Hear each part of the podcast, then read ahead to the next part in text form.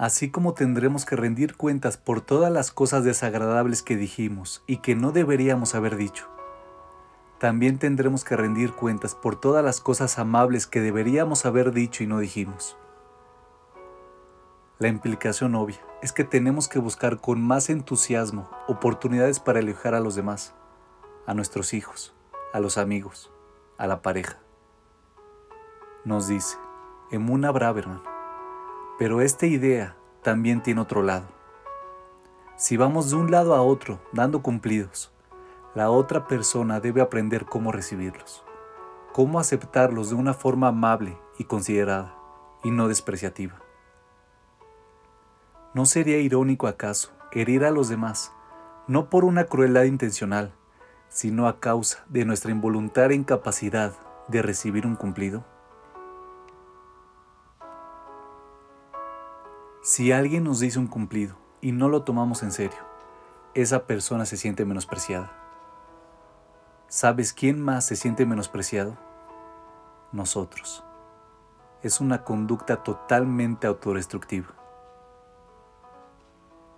Si lo piensas detenidamente, en muchas ocasiones, por eso de quitarnos importancia y no parecer arrogantes o exagerados, terminamos degradando, rechazando o quitando valor al elogio, halago o regalo recibido.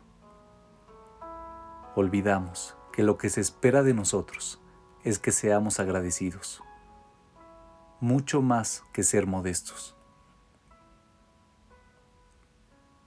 Por lo tanto, la próxima vez que un invitado nos diga que el pastel que le acabamos de servir está delicioso, la respuesta correcta no es, es muy fácil prepararlo, es de los que vienen en caja.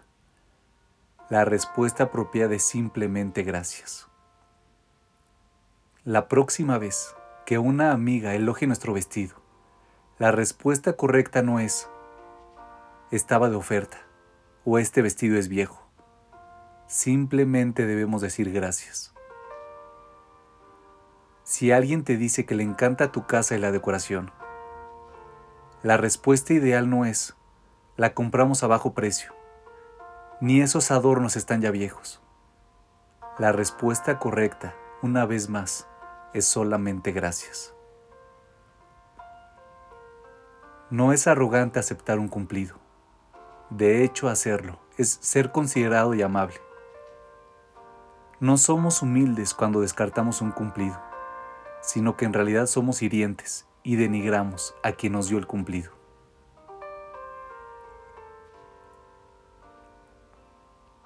El arte de responder a los elogios consiste en saber decir gracias con sinceridad y autenticidad. Es así de simple. No necesitas justificar nada. No necesitas añadir nada. Quien te hace un elogio solo espera que lo aceptes y se lo agradezcas. Ese es el trabajo que nos espera. Tenemos que buscar oportunidades para elogiar a aquellos que queremos reconocer lo que es especial y expresar nuestra apreciación, comentar sobre los gestos amables y consideración. Y también tenemos que aceptar los elogios grandes y pequeños con una sonrisa y un gracias.